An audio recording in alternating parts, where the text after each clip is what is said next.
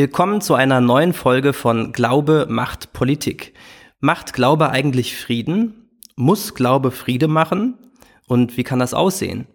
Seit Monaten verfolgen wir gebannt die Berichterstattung über den Ukraine-Krieg. Wir lesen von Geländegewinnen der russischen Seite, die aber nur schleppend vorankommt, von ukrainischen Gegenoffensiven, von Rückzügen, Entführungen. Wir prüfen jeden Tag die Landkarten, was sich wohin verschoben hat, als ob es im Krieg darum gehe, wer gerade welchen Teil einer Karte mit Farbe füllen darf. Und natürlich diskutieren wir über die Lieferung von Waffensystemen an die Ukraine, über einen russischen Präsidenten, der uns aus wohl vorgeschobenen Gründen das Gas abdrehen will und wir merken plötzlich, dass das alles doch auch mit uns zu tun hat. Keine Frage, wir sind alle im Panikmodus. Das ist für uns gerade beim christlichen Medienmagazin Pro Grund genug, einmal kurz zu verschnaufen. Und wir wollen uns einmal fragen, ob es denn auch noch andere Wege gibt, mit diesem Krieg umzugehen. Diejenigen, die das fordern, kommen in den Medien heutzutage durchaus vor, und zwar als Zitat Intellektuelle, deren Forderungen aber nichts mit der Realität zu tun haben. Da ist wahlweise von Lumpenpazifismus die Rede, von Wohnzimmerpazifismus oder von schlicht Naivität. Keine Frage, der Pazifismus hat derzeit einen schweren Stand. Doch es gibt eine Frau, die seit Jahrzehnten tapfer bei ihrer Meinung bleibt, Margot Kessmann. In diesen Tagen hat sie mit Konstantin Wecker ein Buch neu aufgelegt. Das heißt, entrüstet euch. Es liegt auch hier auf dem Tisch.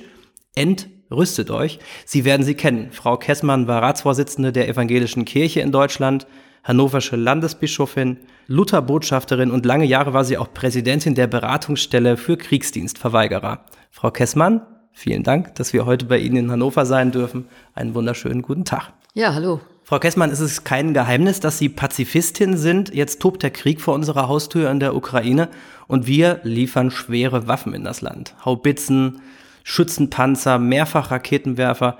Das muss Sie doch ziemlich traurig machen, oder? Ja, in der Tat finde ich das bedrückend, weil es lange Zeit klarer Grundsatz deutscher Politik war, keine Waffen in Krisen, Konfliktgebiete oder gar Kriegsgebiete zu liefern, weil so Konflikte verlängert, ja verschärft werden. Und dass das jetzt so hoppla hopp als Grundsatz vom Tisch gefegt wurde, muss ich sagen, finde ich belastend. Unser Bundeskanzler Olaf Scholz spricht daher von einer Zeitenwende, mit der er das begründet, dass man jetzt eben doch ähm, sich nochmal hochrüstet und außerdem auch Waffen in Kriegs Krisengebiete und Kriegsgebiete liefert die Bevölkerung scheint da ziemlich hinterzustehen. Meinen Sie nicht auch?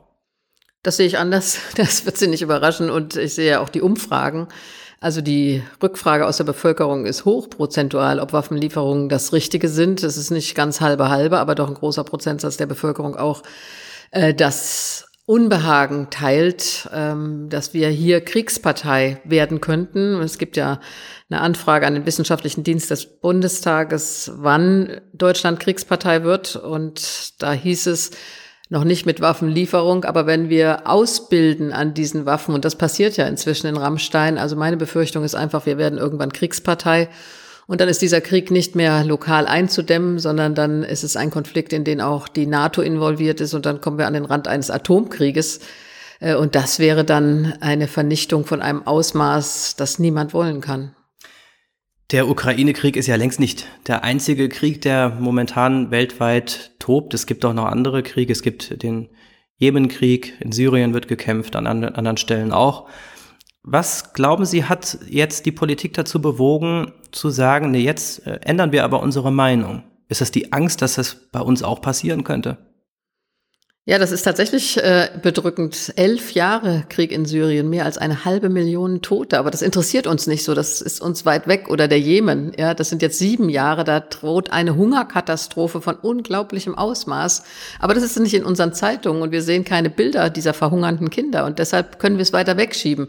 Die Ukraine ist nah. Äh, die ist von der Grenze her nah und die NATO rückt jetzt natürlich auch ganz nah ran, nochmal, wenn Finnland Mitglied wird, an Russland. Das heißt, äh, äh, ich denke, dass es diese Nähe ist und auch der Schock darüber, dass Russland alle Vereinbarungen oder alle Hoffnung auf eine europäische Friedensordnung inklusive äh, Russland möglich macht. Ich denke, das ist der größte Schock, dass da doch die Hoffnung war, langfristig mit Russland in Frieden leben zu können. Und dieser Schock der Enttäuschung und die Nähe des Konflikts, ich denke, die haben dazu geführt, dass der Bundeskanzler von einer Zeitenwende spricht. Ich sehe die Zeitenwende gar nicht. Die Zeitenwende, was wäre denn das? Es laufen ständig Kriege, es wird ständig hochgerüstet. Waren Sie eigentlich schon immer Pazifistin oder gab es da so ein Schlüsselerlebnis, Schlüsselmoment, wo Sie gesagt haben, nee, ich würde niemals ähm, die Benutzung von Waffen gut finden? Ich denke, das ist sicher auch schon eine biografische Prägung. Äh, meine Eltern waren beide als junge Leute, die sind Jahrgang 2022 gewesen, im Krieg. Meine Mutter war Krankenschwester in Berlin, als die Bomben fielen und dann später äh, ist sie über Rügen geflohen und war zwei Jahre im Internierungslager. Mein Vater war 18, als der Zweite Weltkrieg begann und bis zu seinem 25. Lebensjahr Soldat und hat immer nur gesagt, das ist das Grauen, das ist das Schlimmste, was passieren kann. Man muss alles tun, Krieg zu verhindern. Ich denke, geprägt worden bin ich aber vor allem dann durch Martin Luther King, ähm, als ich nach Amerika kam für ein Schuljahr 1974, 75 war er zwar schon tot, aber äh, ich habe ihn da entdeckt. Ja, man konnte in der Schule alte Tonbänder mit seinen Reden abhören und da war mir auf einmal klar, ähm, dass es eine christliche Begründung hat, eine tiefe christliche Begründung, Krieg und Waffen abzulehnen. Und er hat das, denke ich, aus christlicher Begründung getan, obwohl Martin Luther King immer wieder gesagt wurde, aber jetzt müssen wir uns mit Waffen gegen diese Rassisten, die unsere Kinder ermorden, ja, in Birmingham oder sonst wo äh, tatsächlich wehren. Also ich erinnere mich an eine Rede von ihm, nachdem äh, der Ku Klux Klan ein Attentat auf eine Sonntagsschule, ja Kinder verübt hatte und sich dann auch noch selbst dafür gelobt hat, dass schwarze Kinder gestorben sind dabei. Martin Luther King hat damals die Beerdigungsansprache gehalten und hat gesagt, aber wenn wir jetzt auch zu den Waffen greifen, dann begeben wir uns mit diesen Mördern auf eine Stufe. Und diese Verbindung von selig sind, die Frieden stiften und äh, der biografischen Prägung durch meine Eltern, ich denke, das hat dazu geführt, dass ich äh, im Grunde immer Krieg und Waffen abgelehnt habe. Im Westen ist ja eigentlich niemand heutzutage mehr für Krieg. Jetzt, äh, es gibt keinen namhaften Politiker aus dem Westen, aus äh, Demokratien, der jetzt sagt, wir, wir ziehen jetzt freudig in den Krieg und greifen unsere Nachbarn an oder so. Ähm, aber die fast einhellige Meinung ist doch eigentlich, wenn es nicht anders geht, Stichwort Ultima Ratio, da schreiben Sie auch in Ihrem Buch was drüber, dann greift man eben den, zu den Waffen, um Schlimmeres zu verhindern. Ja, das habe ich ja versucht zu sagen. Das ist für mich nicht Ultima Ratio. Das wäre ja der letzte Schritt der Vernunft. Äh, für mich wäre eine Prim Ratio heißt Vernunft. Ratio heißt Vernunft, ja. Und für mich äh, ist das eben keine Vernunft. Also Kriege sind doch nicht vernünftig. Beim Krieg setzt die Vernunft total aus. Das sehen wir doch jetzt wieder. Ja, da werden Frauen vergewaltigt, Zivilisten äh, gefoltert und ermordet. Das hat alles nichts mehr mit Vernunft zu tun. Und wir sehen doch, wie schwer es ist, einen Krieg zu beenden.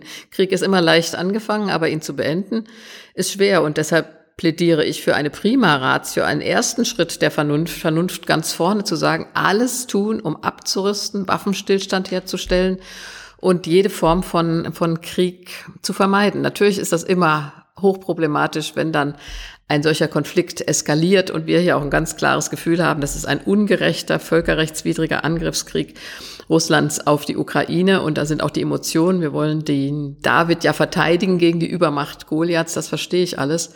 Und trotzdem denke ich, je mehr Waffen geliefert werden, desto mehr Tote gibt es. Und ich kann dieses Gerede von Erhöhen des Blutzolls für die spätere Verhandlungsposition echt nicht hören. Ich finde das furchtbar, dass wir jetzt heldenhafte Tapferkeit brauchen, damit möglichst äh, ähm, die Ukraine in eine gute Verhandlungsposition kommt. Ich wäre dafür, alles zu tun, sofort diese Waffen zu stoppen. Alles zu tun, die Waffen oder die Kriegshandlungen zu stoppen. Ähm, was ja oft herangezogen wird, ist dann der Zweite Weltkrieg, die Alliierten ähm, landen in der Normandie oder die Amerikaner landen in der Normandie, die Briten kämpfen gegen die Deutschen und am Ende befreien sie Europa vom Nationalsozialismus. Ist das nicht ein Beispiel dafür, wo man sagen muss, nee, als wirklich Ultima Ratio, als letzte Vernunft basierte Entscheidung ist es dann eben doch gut, zu den Waffen zu greifen, um Schlimmeres zu verhindern? Also das ist immer das eine Beispiel. Ja, bei den Kriegen, die wir in den letzten Jahrzehnten gesehen haben, Korea, Vietnam oder nehmen wir das ist immer Jemen, schiefgegangen. So ist es Irak, Afghanistan, also die Kriege mit Hunderttausenden von Toten, da ist es immer schiefgegangen. Und Tony Blair hat mal gesagt, wir sind 2003 in den Irak einmarschiert, aber ohne einen Plan. Wie wir da wieder rauskommen und was wir da eigentlich wollen. Und zudem völkerrechtswidrig. Völkerrechtswidrig ebenso, das muss man ganz klar sagen. Also äh, insofern, natürlich ist der Zweite Weltkrieg immer das große Beispiel, aber ich hätte zwei Argumente mhm. noch in petto. Das eine ist, Pazifisten hätten viel früher versuchen müssen, das zu verhindern, indem die Bevölkerung aufgeklärt wird, indem versucht wird, die Ideologie der Nazis tatsächlich zu kappen. Und es hat ja lange gedauert, habe ich neulich erst in der Dokumentation gesehen, bis auch die Offiziere kapiert haben, das ist hier kein Kampf gegen den Bolschewismus, sondern das ist ein Vernichtungskrieg in Europa. Da hätten viel mehr Leute viel früher wach sein müssen und Widerstand leisten dagegen, dass diese Nationalsozialisten ja auch unser eigenes Land am Ende völlig zerstört haben. Und das zweite Argument, es ist richtig, dass die Alliierten uns befreit haben, übrigens inklusive Sowjetunion. Ja. Ein Tag der Befreiung, Richard von Weizsäcker, 8. Mai. Das halte ich alles für richtig und trotzdem wissen wir, dass der Krieg eben auch die die auf der Seite des Guten und der Befreiung stehen, in diesen Frau Sumpf. hat gerade Anführungszeichen also, in die Luft gemacht. ja, Entschuldigung, ich rede immer mit Händen und Füßen. Also, dass er auch. Ich kann das ja dann kommentieren. Danke. Die in den, mit den, in den Abkommen, in diesen Sumpf zieht, die Vernichtung der deutschen Städte. Ja, also, ich nehme jetzt mal eine Stadt wie Swinemünde, die war voll gepackt mit Flüchtlingen aus dem Osten. Die hat auch gar keine Angriffskraft mehr, voll, äh, äh, voller Flüchtlinge und Verletzter und die wird dann in einem Angriff an einem Tag ja, äh, niedergebombt. 20.000 Tote. Das muss man sich mal vorstellen, an einem Tag. Ich habe auf dem Golm kann man das schön besichtigen, noch die Gedenkstätte. Und da denke ich immer, also das ist doch auch Unrecht. Also auch die, in Anführungsstrichen, jetzt sage ich es dazu, Befreier, äh, ähm, haben sich ja am Ende ins Unrecht gesetzt. Denken wir auch an die Massenvergewaltigungen, die dann ähm, am Ende stattgefunden haben. Aber das muss ja nicht bedeuten, dass man es nach dem Ende des Krieges oder gegen Ende des Krieges nicht auch hätte anders machen können. Dass man sagt, okay, ähm, wir befreien jetzt wirklich Nazi-Deutschland von Hitler und auch äh, den Rest Europas. Und ähm, vielleicht würde so eine Operation, ich sage jetzt mal bewusst Operation, wie das ja Putin immer sagt, würde die ja vielleicht heutzutage auch anders enden, nämlich mit einem zum Beispiel UN-Einsatz, mit wirklich kriegerischen Auseinandersetzungen, mit Toten, aber mit am Ende einer Friedensordnung. Ist das unmöglich? Ich sehe die Friedensordnung noch nicht. Also alles, was ich äh, lese, heißt, dass es wird am Ende Kompromisse geben müssen. Keine schönen äh, äh, Kompromisse wahrscheinlich, weil niemand eigentlich befürworten kann, mit Putin, diesem Kriegsverbrecher, ich denke, so muss man ihn nennen, zu verhandeln. Aber selbst Kissinger hat in einem großen Sterninterview kürzlich gesagt, zur Not muss man mit Putin verhandeln, wenn kein anderer da ist. Der steht nun mal leider äh, äh für Russland. Ich hoffe ja immer noch, dass in Russland die Zivil Gesellschaft aufbegehrt. Ja, das sind jetzt schon 35.000 geschätzt russische Soldaten ums Leben gekommen und äh, manche sagen auch, die schicken schon die Toten gar nicht mehr nach Hause, weil sie nicht so viele Beerdigungen wollen, bei denen dann Protest entstehen könnte gegen diesen Krieg oder viele junge Russen fliehen aus Russland, weil sie nicht in den Krieg gezwungen werden äh, wollen. Also es heißt, dass jetzt 300.000 Menschen inzwischen Russland verlassen haben und auch Nur aus jeder, Belarus. Jeder Protest wird natürlich auch niedergeknüppelt. Wird niedergeknüppelt, brutal. Auch die Soldatenmütter haben inzwischen Angst, sich zu äußern und trotzdem denke ich, äh, dass es das gibt. Ich habe auf TikTok ein Video gesehen bei einem Rockkonzert. Da skandieren die jungen Leute bei dem Rockkonzert Scheißkrieg, Scheißkrieg, Scheißkrieg. Russen. Russen, mhm. junge Russen mhm. in Russland bei einem Rockkonzert. Also da gärt schon was in der russischen Gesellschaft und deshalb bin ich auch dafür, die Beziehung nicht zu kappen. Weder zur russisch-orthodoxen Kirche, obwohl ich kein Fan dieser Kirche bin, wahrhaftig nicht, noch zu die Städtepartnerschaften oder beispielsweise auch die Universitätspartnerschaften. Der Friedenspreis der Stadt Göttingen sollte an junge Musiker äh, russische und deutsche verliehen werden, die Musik für den Frieden machen. Und die Preisverleihung wurde abgesagt. Das halte ich für ein falsches Signal, wenn da junge Russen mit jungen Deutschen. Weil Russen dabei sind. Ja, ja, ja, aber. Die das, sippenhaft genommen werden. Das können wir doch nicht machen. Wir werden auch in Zukunft mit Russland und mit Russen leben müssen. Und das Ziel muss doch immer noch sein, eine europäische Friedensordnung mit Russland auch zu finden. Sie haben ja gerade die Rolle auch der Kirche angesprochen. Äh, Kirill, der Patriarch von Moskau, der hat ja damals die Beziehung zur EKD abgebrochen, als Sie Ratsvorsitzende waren, weil Sie nämlich eine Frau sind und er das nicht als ähm, christlich irgendwie einsortieren kann und äh, jetzt dann gedacht hat, okay, die deutschen, die deutschen Christen oder die Christen in Deutschland, die sind jetzt eben vom Glauben abgefallen oder so. Ähm, haben Sie denn den Eindruck, dass man da irgendwas ausrichten kann? Denn eigentlich ist er ja sehr isoliert, macht aber trotzdem nichts. Also er hat damals gesagt, wenn eine Frau wie ich Ratsvorsitzende wird, dann ist das Anpassung an den westlichen Zeitgeist. Und ich habe ihm dann zurückgeschrieben, das ist nicht Anpassung an westlichen Zeitgeist, sondern lutherische Tauftheologie. Jeder getaufte Christ ist Priester, Bischof, Papst. Luther hat die Frau noch nicht mitgedacht, aber die logische Konsequenz ist das. Ich kenne Patriarch Kyrill schon ewige Zeiten aus dem Zentralausschuss des Ökumenischen Rates der Kirchen. Und auch da würde ich sagen, da hätten auch die Kirchen viel früher mal Tacheles reden sollen mit dem Herrn Patriarchen. Da gab es immer eine große Ehrerbietung, weil natürlich ein so orthodoxes Oberhaupt auch, sag ich mal, viel hermacht, äh, liturgisch. Äh, und da gab es viel zu wenig Klartext, fand ich immer schon, äh, weil dieser Nationalismus, den Kyrill äh, seit Jahren an den Tag gelegt hat, das habe ich auch im Zentralausschuss des Ökumenischen Rates der Kirchen immer wieder erlebt, dem hätte man auch entgegensetzen müssen, dass das mit dem christlichen Glauben nicht vereinbar ist. Wenn er jetzt sagt, dieser Krieg, den sie ja äh, Operation nennen, ähm, Spezialoperation, dieser Krieg sei auch notwendig, um Russen vor Gay Pride Parades zu schützen. Das hat Kyrill gesagt.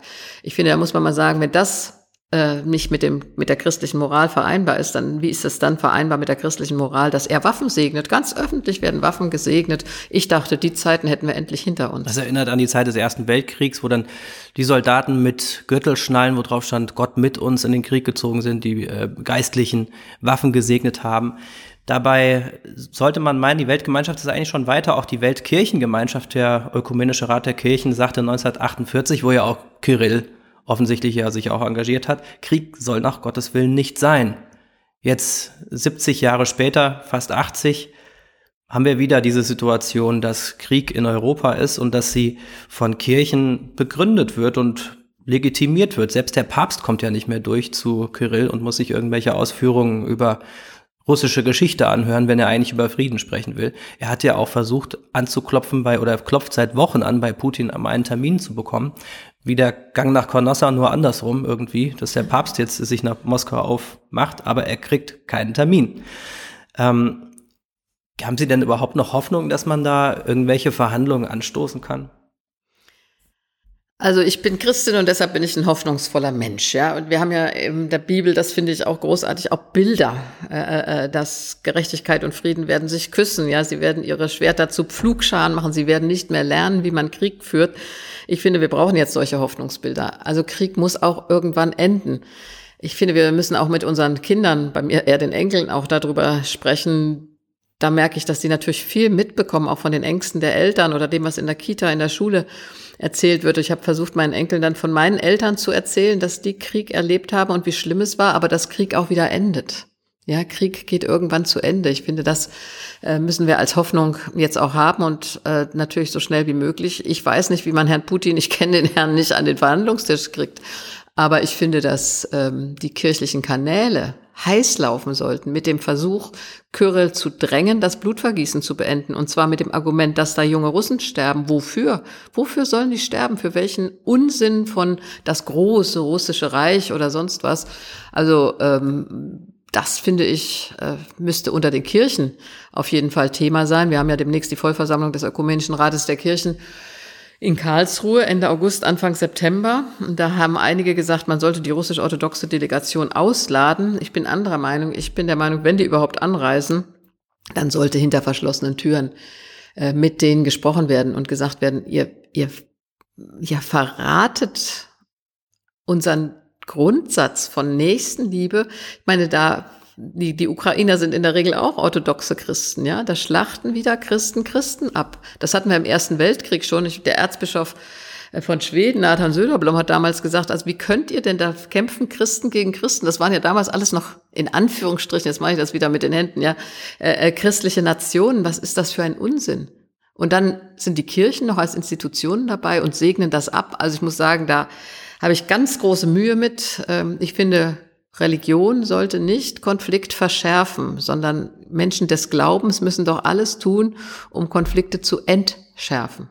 Sie haben in einem Interview mal gesagt, dass es eigentlich nur eine hypothetische Frage ist, wie wir uns verhalten müssten, wenn Deutschland mal angegriffen wird.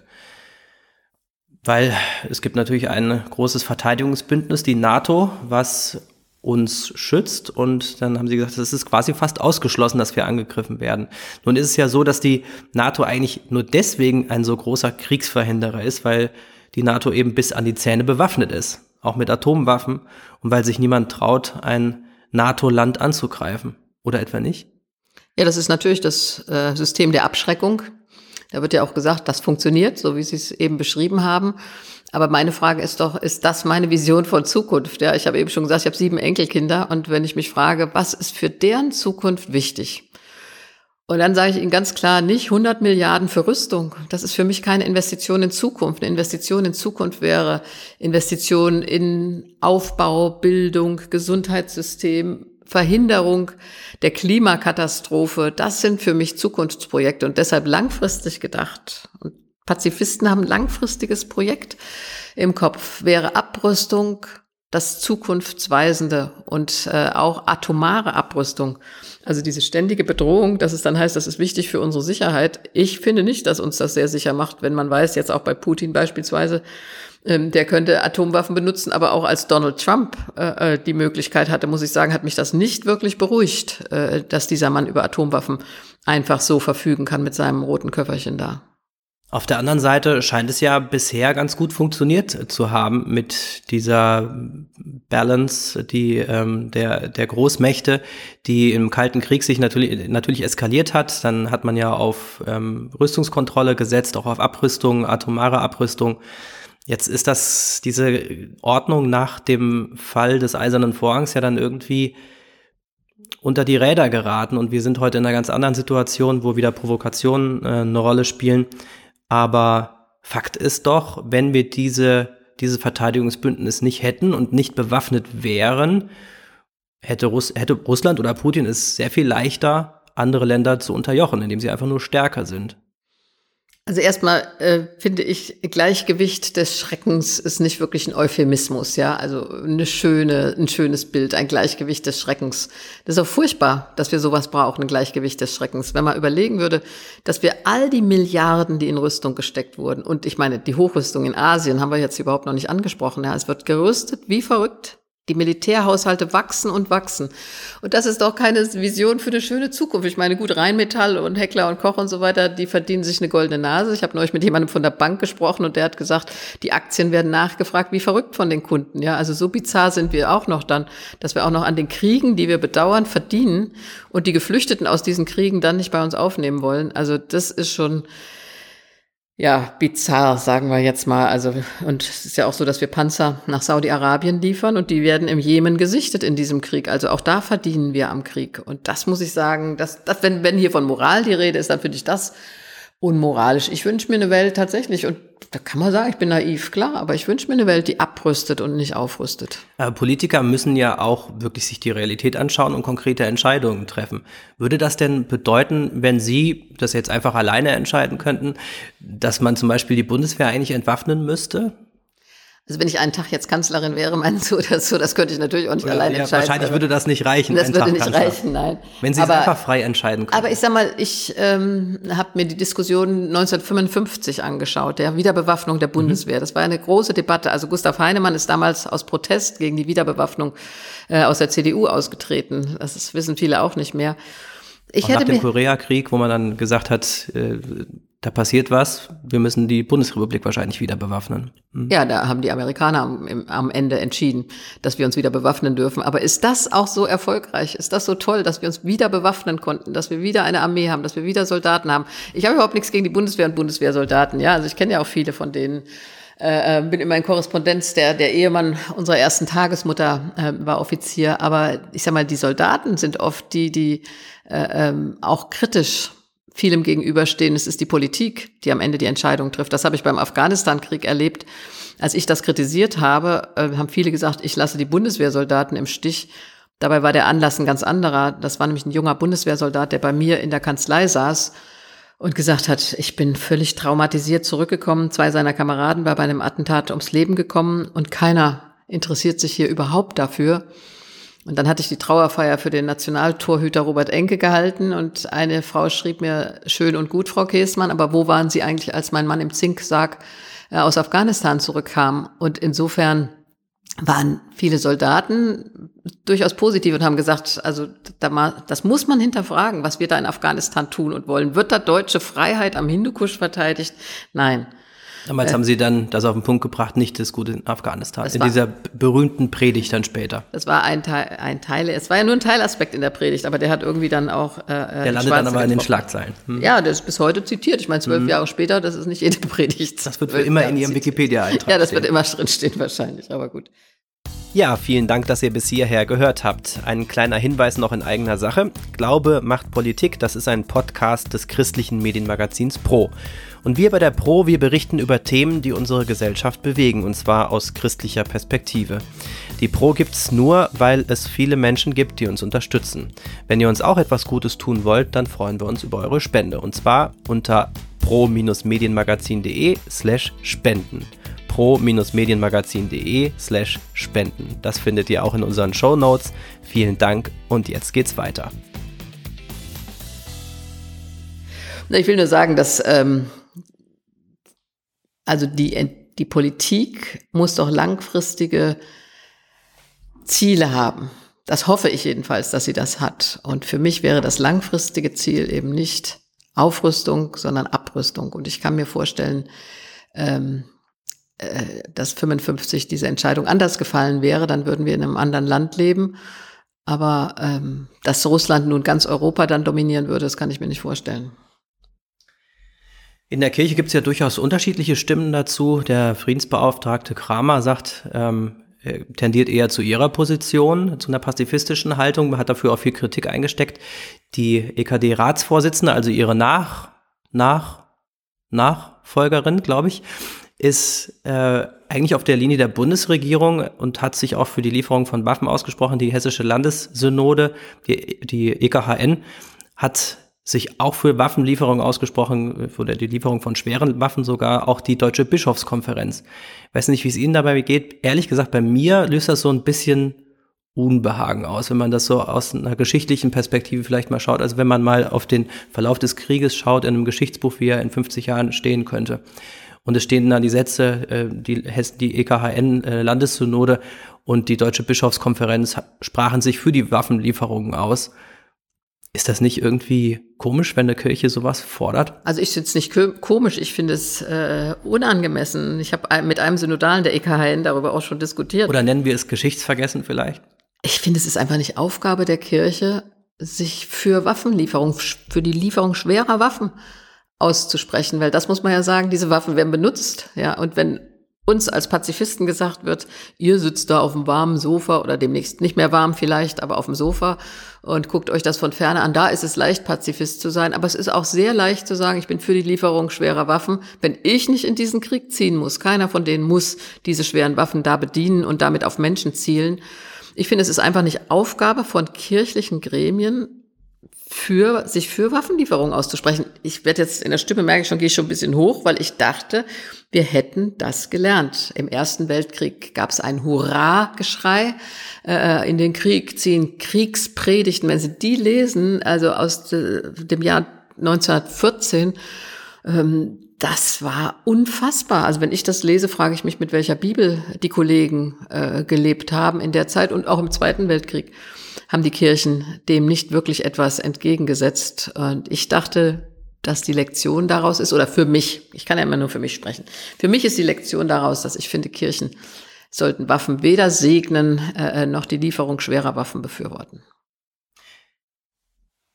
Wir haben jetzt viel über Politik gesprochen und über Pazifismus allgemein. Wir sprechen aber ja mit Ihnen über christlichen Pazifismus. Und ich habe Ihnen ein paar Bibelstellen mitgebracht und würde Sie mal bitten, einmal diese Bibelstellen zu kommentieren. Ich lese sie jeweils vor und dann ähm, sehen wir mal. Vielleicht sprechen die für den Einsatz von Militär, vielleicht dagegen. Und ich bin gespannt, was Sie dazu zu sagen haben. Der Klassiker, das fünfte Gebot, 2. Mose 20, Vers 13. Du sollst nicht töten. Ja, das ist ziemlich klar, oder?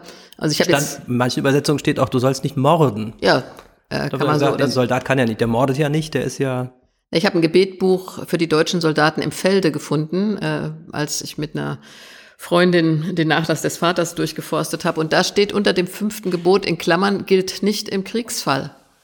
Damit der Soldat keine Gewissen. Ja, damit er kann, aber ich meine, das können wir doch nicht, das können wir doch nicht machen, dass wir sagen, also das Gebot ist da, das gibt es, aber im Kriegsfall äh, gilt es dann nicht mehr. Also dann reden wir uns das wirklich schön. Das heißt, du sollst nicht töten, das gilt immer.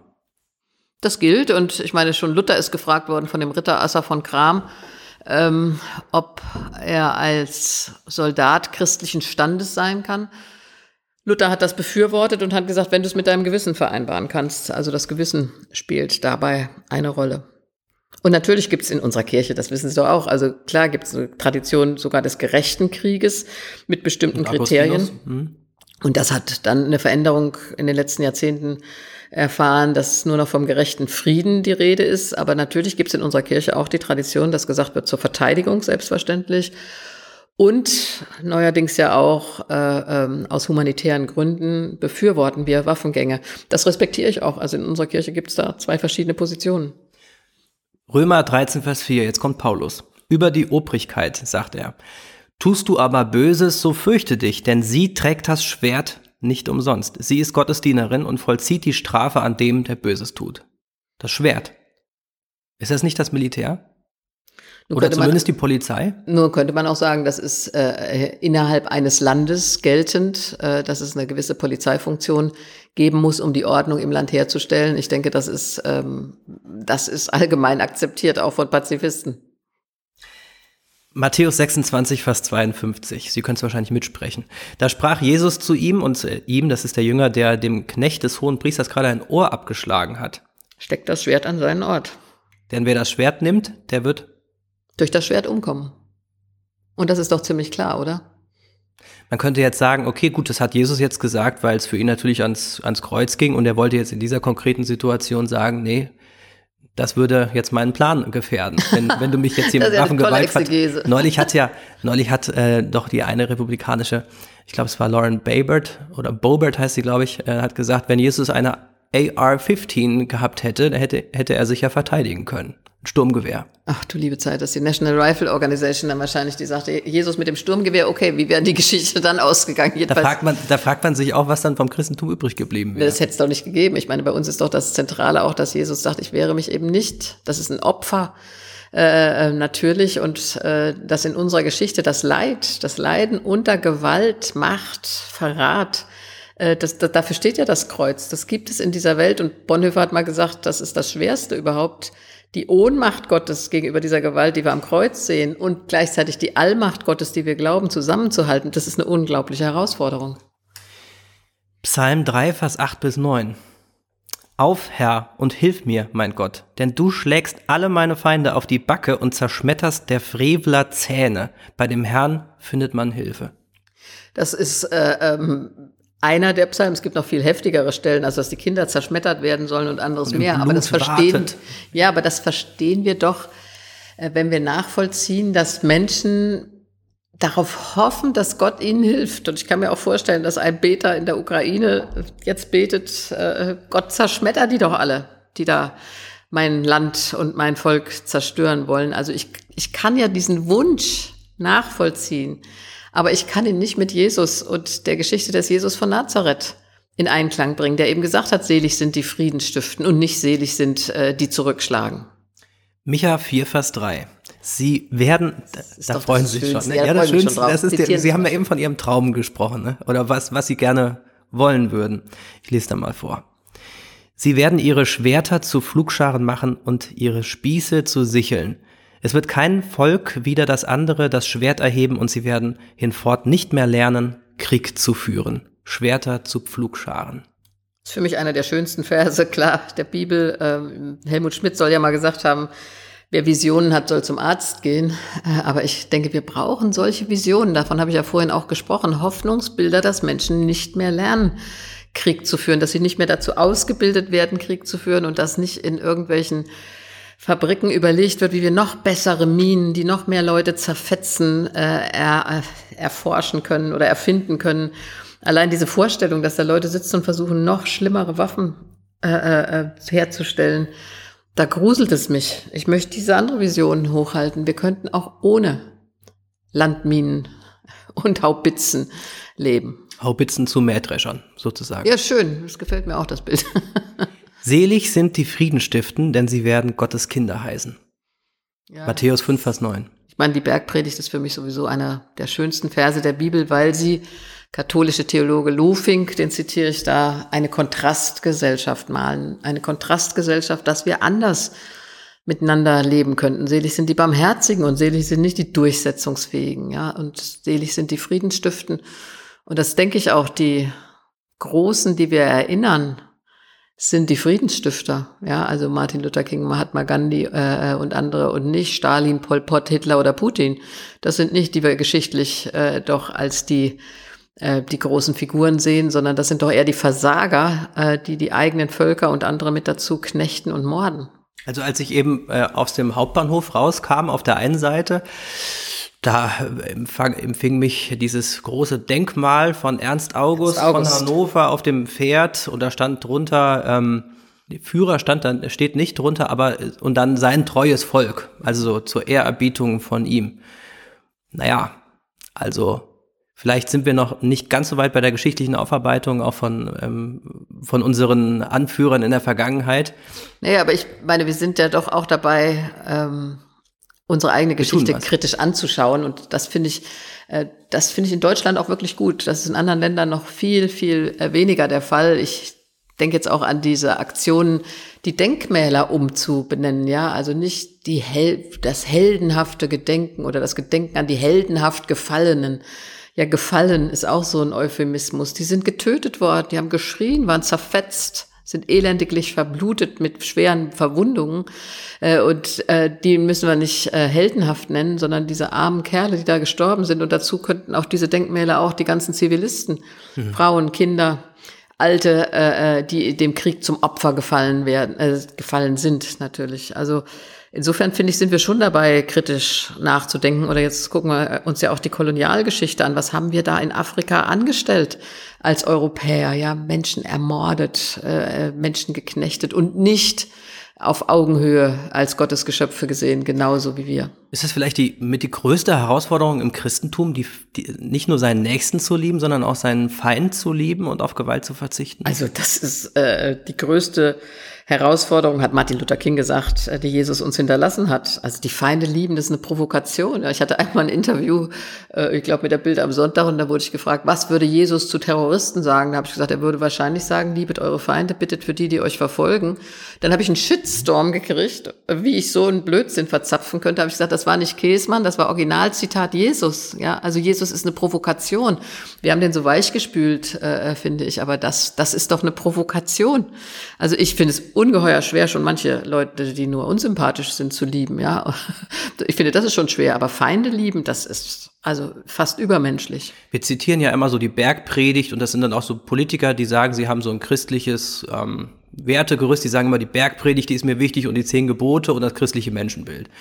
Und als ob man das so dass der kleinste gemeinsame Nenner ist, auf den man sich einigen kann, aber eigentlich ist es ja, es sind ja revolutionäre Gedanken, die da drin stehen, wenn man die andere Wange hinhält, anstatt, anstatt ähm, dann eben selber zum Schlag auszuholen.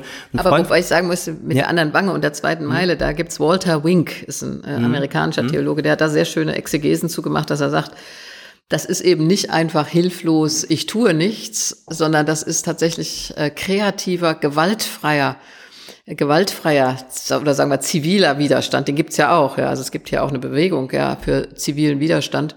Das heißt, wenn ich die andere Wange hinhalte, dann muss der Angreifer mit der Rückhand zurückschlagen und das demütigt ihn selbst, weil das ist äh, sozusagen die größte Erniedrigung, wenn man mit der Rückhand einschlägt. Vorhand ist aktiv, Rückhand äh, tut man nicht. Und wenn ich die zweite Meile mitgehe, die erste kann er erzwingen.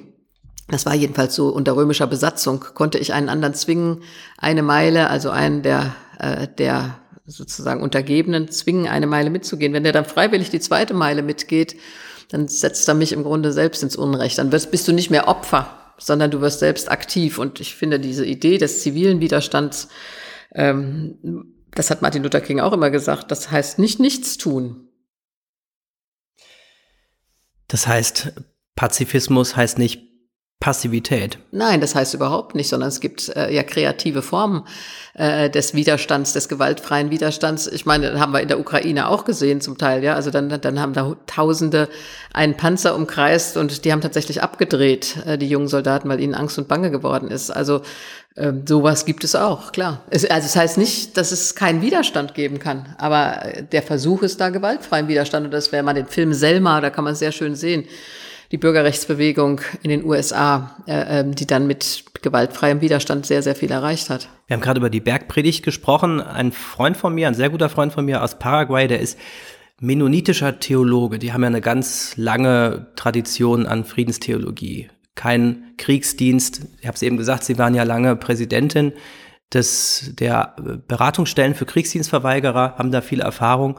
Ähm, und er sagte mir, eigentlich ist, sieht er die Bergpredigt so, dass er eigentlich, dass diese Bergpredigt den Weg des Gekreuzigsten zeichnet.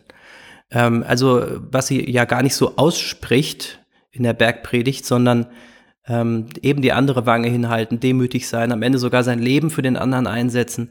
Sie schreiben in Ihrem Buch, wir glauben nicht an einen Gott, der Krieg offenbar legitimiert, sondern an den Gekreuzigten, der auferstand. Können Sie das irgendwie in Beziehung setzen? Was bedeutet das denn eigentlich, wenn wir an einen Gekreuzigten glauben, der auferstand, was das jetzt für uns konkret bedeutet, wenn es um Krieg und Frieden geht?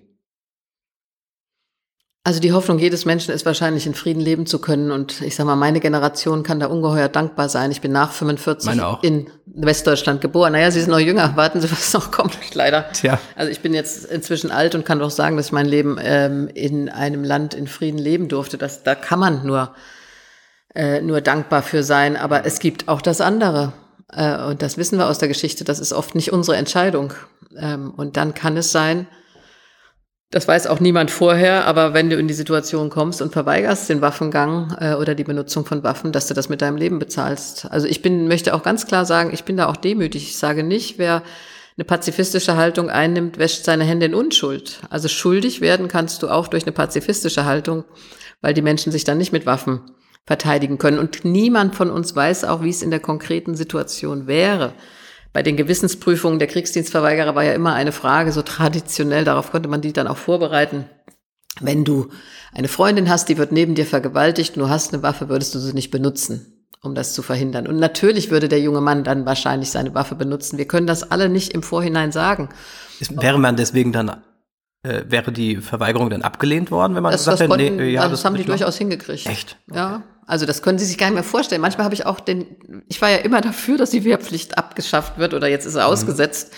Ähm, aber manchmal habe ich schon gedacht, das ist jetzt schon über zehn Jahre so und vielleicht sind, äh, haben sich viele auch gar nicht mehr mit der Frage von Krieg und Frieden beschäftigt, weil weder sie selber äh, äh noch bei den jungen Frauen war es ja immer der Freund wurde dann gefragt oder Freunde im Bekanntenkreis sich gar nicht mehr mit der Frage auseinandergesetzt haben gehe ich äh, zur Bundeswehr oder also nicht. gar nicht reflektiert. Naja, weil es gar nicht die Frage sich gar nicht mehr stellte. Die stellte sich für die Generation ja vorher immer, für alle. Später war es dann so, dass auch ganz viele sowieso ausgemustert wurden, weil die Bundeswehr gar nicht mehr so viele Leute brauchte. So ein Jahrgang hat ja äh, äh, doch eine ganz große Kohorte, die gar nicht notwendig war. Aber äh, insgesamt will ich sagen, ich hoffe, dass ich in der Situation die Kraft hätte. Das kann man immer nur sagen, den Weg des Gekreuzigten zu gehen. Und der heißt keine Gewalt. Stellen wir uns mal die Situation vor. Ein ukrainischer Scharfschütze, der Christ ist, liegt auf dem Dach eines Hochhauses in Lysychansk. Er erspäht einen russischen Soldaten, er visiert ihn an, legt den Finger auf den Abzug und plötzlich fragt er sich, was würde Jesus tun? Welche Antwort wird er wohl finden? Also ich denke, erstmal hätte er sich nicht zum Scharfschützen ausbilden lassen, wenn ihm das wirklich eine Gewissensfrage wäre. Das müssen wir ja sagen. Also wer sich zum Scharfschützen ausbilden lässt, der schießt auch. Jesus würde nicht schießen, denke ich. Es könnte, es könnten auch Leute sagen, oder wenn man auch überzeugter Christ ist und eben sich dafür entschieden hat und man kurz innehält und sich das fragt und sagen, ja doch, Jesus wird das von mir wollen, damit ich meine Truppe beschütze und meine Familie. Ja, ich meine, das ist ja auch die Argumentation. Äh, es gibt Christen in der Bundeswehr, natürlich äh, äh, gibt es Christen in der Bundeswehr und gibt ja bei uns sogar einen Militärbischof und Militärseelsorger. Ähm, also das ist natürlich die Antwort von Menschen in der Bundeswehr. Ich tue das, um das Leben meiner Familie, meines Landes, meines Volkes zu verteidigen. Und ich will noch mal sagen, ich respektiere das ja auch, dass das eine Haltung ist. Aber ich finde, die anderen können auch akzeptieren, dass ich eine andere habe. Das ist im Christentum doch von Anfang an eine Diskussion gewesen. Also ist es möglich, mit Waffen Christ zu sein oder als Soldat Christ zu sein? Ich habe jetzt Luther genannt, äh, äh sozusagen vor 500 Jahren, aber das ist auch schon vorher ein Thema gewesen. Können wir als Christen Waffen segnen oder nicht? Und dann die Antwort der Kirche war in der Regel ja. Vom jetzt bald Ex-Botschafter der Ukraine in Deutschland, Herrn Melnik, hört man ja immer sehr starke und scharfe Reaktionen darauf, wenn man wieder so ein Brief äh, veröffentlicht wird, der zu Verhandlungen aufruft anstelle von Krieg und Waffenlieferungen. Und er sagt dann, ihr versteht uns einfach nicht, wir brauchen diese Waffen, ihr müsst uns helfen, lasst uns nicht im Stich. Am Ende verteidigt ihr euch auch, se äh, auch selbst, wenn ihr uns helft. Haben Sie dafür Verständnis? Weil wenn man jetzt auch gerade sagt, wir sind, wir sind Christen, wir machen das nicht, könnte das nicht auch negativ auf Christen zurückfallen, wenn man, wenn man dann wahrgenommen wird, vielleicht nicht als Kriegstreiber natürlich, aber auch nicht als derjenige, der einem dann hilft? Also Hilfe besteht ja nicht nur in Waffenlieferungen, würde ich Herrn Melnick gerne sagen. Ja, also er fordert und fordert. Wir haben gar keine Verpflichtung, Waffen zu liefern. Äh, ähm, also diese ständigen Forderungen, was wir alles zu tun haben, da muss ich sagen, die Deutschen müssen für Deutschland entscheiden, die Ukrainer für die Ukraine. Und ich kann verstehen, dass er natürlich massiv äh, für ukrainische Interessen eintritt. Aber ich denke, wir müssen uns fragen, was ist der richtige Weg für uns als Deutschland? Und ich meine, 1941 haben wir oder hat unser Land die Sowjetunion überfallen. Da waren sowohl Russland als auch die Ukraine betroffen und haben unermessliches Leid mit unseren Waffen da angerichtet. Und deshalb bin ich auch aus historischen Gründen, erstmal als Christin, aber auch aus historischen Gründen aus Deutsche, als Deutsche gegen Waffenlieferungen, dass deutsche Waffen dann gegen die russische Armee eingesetzt werden, äh, das ist historisch schon beklemmend, äh, müssen wir doch sagen. Und ich würde Herrn Melnick dann sagen, dass Sie für Ihr Volk Ihre Argumente haben, ist das eine, aber wir sind als Deutsche souverän genug zu entscheiden, was ist das Richtige und Schaden vom deutschen Volke abzuwenden. Das führen äh, alle Kanzler und Minister. Also erstmal geht es darum, was ist für unser Land der richtige Weg und ich hätte für unser Land den richtigen Weg gesehen, die ganze Kraft in Beziehungen und in Diplomatie zu setzen und helfen. Tun wir ja auch, indem wir Zehntausende ukrainische Flüchtlinge aufgenommen haben. 160.000 ukrainische Kinder gehen jetzt in deutsche Schulen. Wir liefern allein über Caritas und Diakonie Hilfsgüter, Hilfsmittel, äh, ähm, äh, Arzt, äh, Arztversor ärztliche Versorgung und anderes mehr. Also das ist doch auch Hilfe. Putins erklärtes Ziel ist ja die Entnazifizierung und die Entmilitarisierung der Ukraine. Auf Deutsch die Ukraine unterwerfen. Putin betrachtet die Ukraine ja sowieso in Teilen zumindest so als russischen Boden, der jetzt dann heim ins russische Reich muss. Und die Ukrainer haben schon deswegen eigentlich Angst vor einer Kapitulation, weil sie sagen, wenn wir jetzt hier diese Frontlinie aufgeben, dann schluckt er uns ganz und dann war es das mit der Freiheit. Und zwar auf absehbare Zeit. Dann können wir auch unsere Heimat nicht mehr bewohnen, wenn wir noch unsere eigene Meinung sagen wollen. Und wir haben vielleicht sogar Angst vor Kriegsverbrechen, die dann an uns Zivilisten begangen werden. Also das kann ich alles äh, äh nachvollziehen und verstehen, aus, aus ukrainischer Sicht. Also ich werde der Ukraine auch nicht sagen, was sie zu denken oder zu tun oder zu fühlen hat. Ich, wie gesagt, ich habe versucht, eine Position als Christin zu skizzieren für mich. Ich akzeptiere, dass andere andere Positionen haben. Das war e-, eben historisch immer so. Und ich habe skizziert, was ich als, als Deutsche mit Blick auf unser Land äh, tatsächlich für richtig halte. Und äh, ich würde auch gerne alles tun, um die Ukraine zu unterstützen. Aber dass nun Waffen die einzig richtige Form der Unterstützung sind, das darf ich auch bezweifeln. Es gibt ja so verschiedene Interessen, die da eine Rolle spielen. Man will natürlich Krieg verhindern, man will niemanden umbringen. Ähm, auch wenn es in einem Krieg ist, natürlich will man Opfer reduzieren und ähm, auch eine schreckliche Formulierung, man will einfach keine Menschen töten, fertig. Und gleichzeitig sagt man ja immer, ja, wir wollen doch Frieden. Also lass uns die Waffen strecken, dann haben wir Frieden. Aber ist das wirklich Frieden, wenn man am Ende von einem autoritären Herrscher abhängig ist, keine Freiheit hat und vor allen Dingen auch keinen Frieden im Herzen, vielleicht nur so einen nominellen Frieden, also die Abwesenheit der lauten Waffen? Ja, das äh, muss man die Menschen fragen. Also möchtest du lieber sterben, lieber tot sein, als unfrei? Das ist ja dieses Heldenhafte jetzt, ja, die Tapferkeit. Also lieber, Braveheart. lieber tot als unterjocht. Ja, und mal, da können wir uns mal China angucken. Ähm, nach dem 3., 4. Juni 89 haben sich die meisten dort entschieden, lieber weiter zu leben und nicht weiter zu demonstrieren. In China herrscht eine brutale Unterdrückung. Äh, wir, wollen wir jetzt die chinesische Freiheitsbewegung äh, bewaffnen, äh, damit sie für Freiheit kämpfen kann? Oder nehmen wir mal Myanmar, dann müssen wir äh, die Rohingya bewaffnen, damit die für ihre Freiheit kämpfen können. Also was was wäre die Konsequenz? Ich finde, man muss doch immer, David Brecht sagt immer, Richard David Brecht, also man muss die Sache mal vom Ende her denken. Also wie viel wollen wir an Waffen schicken, bis die russische Armee und die ukrainische Armee Gleichstand haben, äh, äh dass sie gleich stark sind. Das ist äußerst unwahrscheinlich. Das sage jetzt nicht ich, sondern sage Generäle. Ja, das ist eine solche Diskrepanz und solche Übermacht Russlands. Ich bedauere das. Ja, ich bin überhaupt kein Fan äh, ähm, von irgendwie diesem Putin. Ich finde es grauenvoll zu sehen, dass da ein Land überfallen wird und einfach niedergemacht. Aber die Frage ist, bis zu welchem Limit hat sogar Stoltenberg, also NATO-Generalsekretär, gesagt, wir müssen jetzt überlegen, bis zu welchem Limit soll das weitergehen mit der Bewaffnung? Bis wohin? Was ist die Grenze? Das fragt sich Putin wahrscheinlich auch gerade.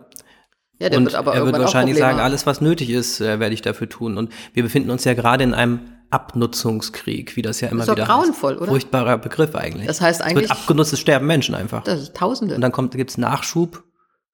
Dann der Nachschub bedeutet, es kommen neue Menschen an die Front, die sterben.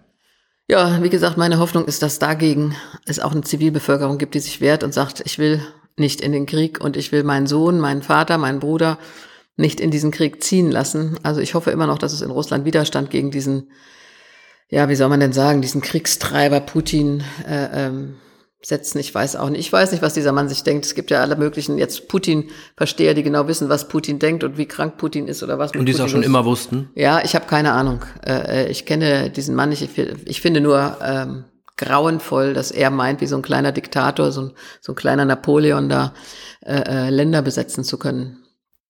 Ein Zitat. Von wem? Warum konzentriert man sich auf die Lieferung von Waffen? Ich glaube nicht an eine militärische Lösung. Der Krieg ist nur durch diplomatische Verhandlungen zu beenden.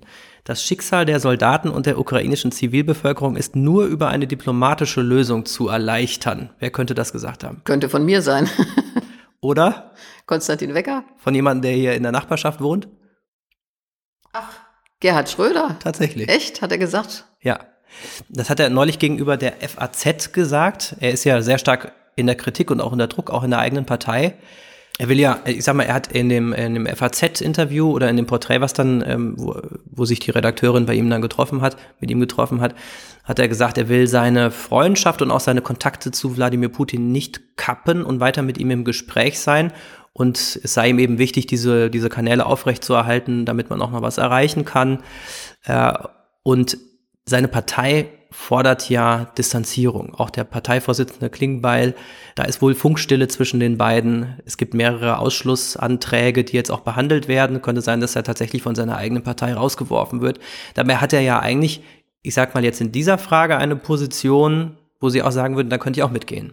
Jetzt muss man mal sagen, wenn er tatsächlich noch von Freundschaft zu Putin redet, äh, damit hätte ich dann wirklich Probleme, wenn er das tatsächlich gesagt hat, dass das noch eine Freundschaft ist, weil Freundschaft heißt ja, dass man auch in Grundfragen übereinstimmt und mit einem Diktator und Kriegstreiber äh, ähm, befreundet zu sein, kann ich mir für einen demokratischen Menschen nicht vorstellen. Und ich meine, wir haben ja auch immer Heiterkeit gehabt, dass, oder es hat immer Heiterkeit ausgelöst, dass Gerhard Schröder mal gesagt hat, äh, Putin sei ein lupenreiner Demokrat. Und ich meine, da muss man schon Zyniker sein, äh, um sowas aufrecht zu erhalten. Also das kann ich nicht verstehen, aber dass jemand der noch Kanäle und Beziehungen hat, das habe ich ja vorhin schon gesagt, zu Putin überhaupt einen Zugang, weil ja viele sagen, ich komme überhaupt nicht hin. Selbst der Papst äh, kriegt keinen Termin bei Wladimir Putin. Dann alles zu versuchen, den Mann noch irgendwie zu beeinflussen, wenn das irgendwie möglich ist, ja, äh, dann würde ich sagen, ist mir ganz egal, wer das ist. Hauptsache, es ist noch irgendeine Form des Einflusses auf diesen, ich hätte jetzt fast irren gesagt, aber sagen wir mal kriegerischen Despoten um ihn zu bremsen. Also ich finde, Blutvergießen zu beenden ist aller Mühen wert. Das ist das eine. Das andere ist, dass Gerhard Schröder sich ja auch noch weiterhin in russischen Unternehmen engagiert. Ja, das sollte er lassen, kann man nur sagen. Wenn er irgendwelche guten Berater hat, sollte er das lassen, weil äh, ich bin dafür, die Beziehungen aufrechtzuerhalten. Ich habe gesagt, Städtepartnerschaften, Universitätspartnerschaften, Musiker, also russische Musiker auszuladen als Strafe für Putin, das finde ich absurd. Aber äh, Geld zu verdienen ähm, durch Beteiligung an russischen Unternehmen, das, das hat schon einen schlechten Beigeschmack.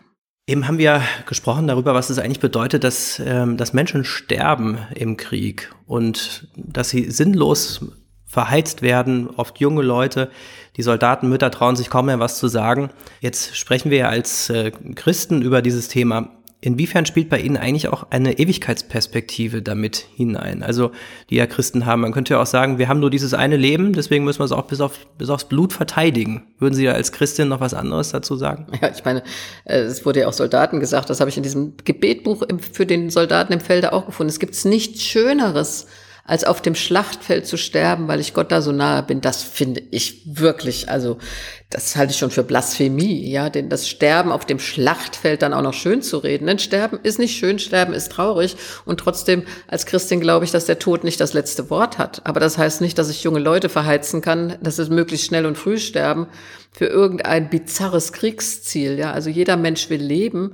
Ihr sollt das Leben und das Leben in Fülle haben. Das sagt Jesus ja auch. Also Gott will doch nicht, dass Menschen sterben, sondern Gott hat uns diese Erde geschenkt, damit wir auf ihr leben können und möglichst in Frieden mit Liebe und in Gemeinschaft leben können. Also es geht Gott nicht darum, denke ich, dass Menschen sterben. Und trotzdem als Christin habe ich natürlich die Hoffnung, dass die Liebe größer ist als der Tod oder dass der Tod ein Doppelpunkt ist und kein endgültiger Punkt. Aber das ist nicht eine Berechtigung dafür, Menschen zu verheizen. Wir haben heute gesprochen über christlichen Pazifismus, über verschiedene Auswirkungen des Ukraine-Kriegs und wie man damit umgehen kann, wenn man zum Beispiel die Lieferung von Waffen ablehnt. Dazu haben wir gehört Frau Kessmann, Margot Kessmann. Vielen Dank für Ihre Gedanken. Sehr gerne.